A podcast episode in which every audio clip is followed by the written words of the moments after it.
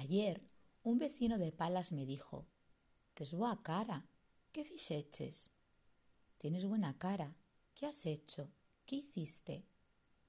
Nada, dije. Bueno, sí, he hecho algo. Vivir en la aldea, comer bien, respirar aire puro, montar en bicicleta con mi hijo, dar largos paseos, tomar el sol de vez en cuando, hablar y compartir tiempo con gente a la que quiero y que sé que me quiere, dar abrazos, sonreír, llorar, sentarme cuando estoy cansada, apagar la televisión, escuchar música, bailar, trabajar, escribir. Y cuando estoy nerviosa, cuando tengo miedo, cuando dudo, respiro e intento lidiar con mis nervios, con mis miedos y con mis dudas buscando tranquilidad dentro de mí misma, sin pastillas, sin química, sin parches. La sociedad española está sobremedicada o hipermedicalizada, si prefieren ustedes. Los médicos recetan ansiolíticos a todo tipo de pacientes, ancianos, mujeres con depresión posparto, hombres y mujeres que se han quedado en el paro, matrimonios divorciados, niños y niñas con padres divorciados, abuelos y abuelas con ansiedad porque no llegan a fin de mes con las pensiones que reciben y porque se niegan a echar a sus hijos de casa, porque los ayudan y los ayudarán hasta el final. Adolescentes que intentan comprenderse y que los comprendan en algo que se llama y siempre se ha llamado adolescencia. Niños y niñas que no consiguen canalizar su energía, su creatividad, sus frustraciones, sus dudas, y a los que nadie escucha, pero a los que rápidamente psicólogos y psiquiatras, logopedas y demás especialistas del ser humano se apresuran a clasificar, a etiquetar y a medicar.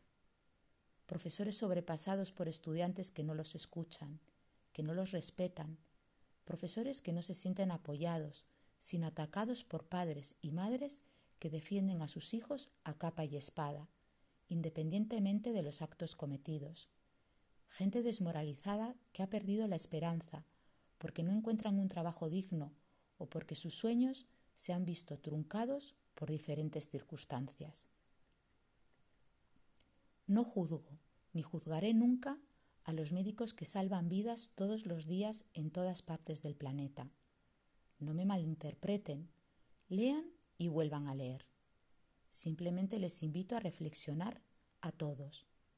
¿De verdad creen ustedes que una sociedad sobremedicada con ansiolíticos puede avanzar? Mírense en el espejo antes de salir de casa, antes de ponerse sus batas blancas, y recuerden por qué decidieron un día dedicar su vida a la medicina Piensen, por favor, en otras terapias. Es una obviedad que una dieta equilibrada, una ocupación que nos llene, buenos amigos, tranquilidad y ciertos momentos de ocio y descanso es todo lo que el ser humano necesita para ser feliz, si es que tal cosa existe. Sean responsables y aténganse a la ética médica que les exige que miren por el bien de sus pacientes. Receten y diagnostiquen con cautela, porque en sus manos está parte de la felicidad o infelicidad de muchos seres humanos.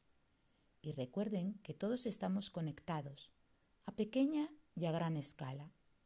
Si no han visto la película Babel de Alejandro González Iñarritu, se la recomiendo.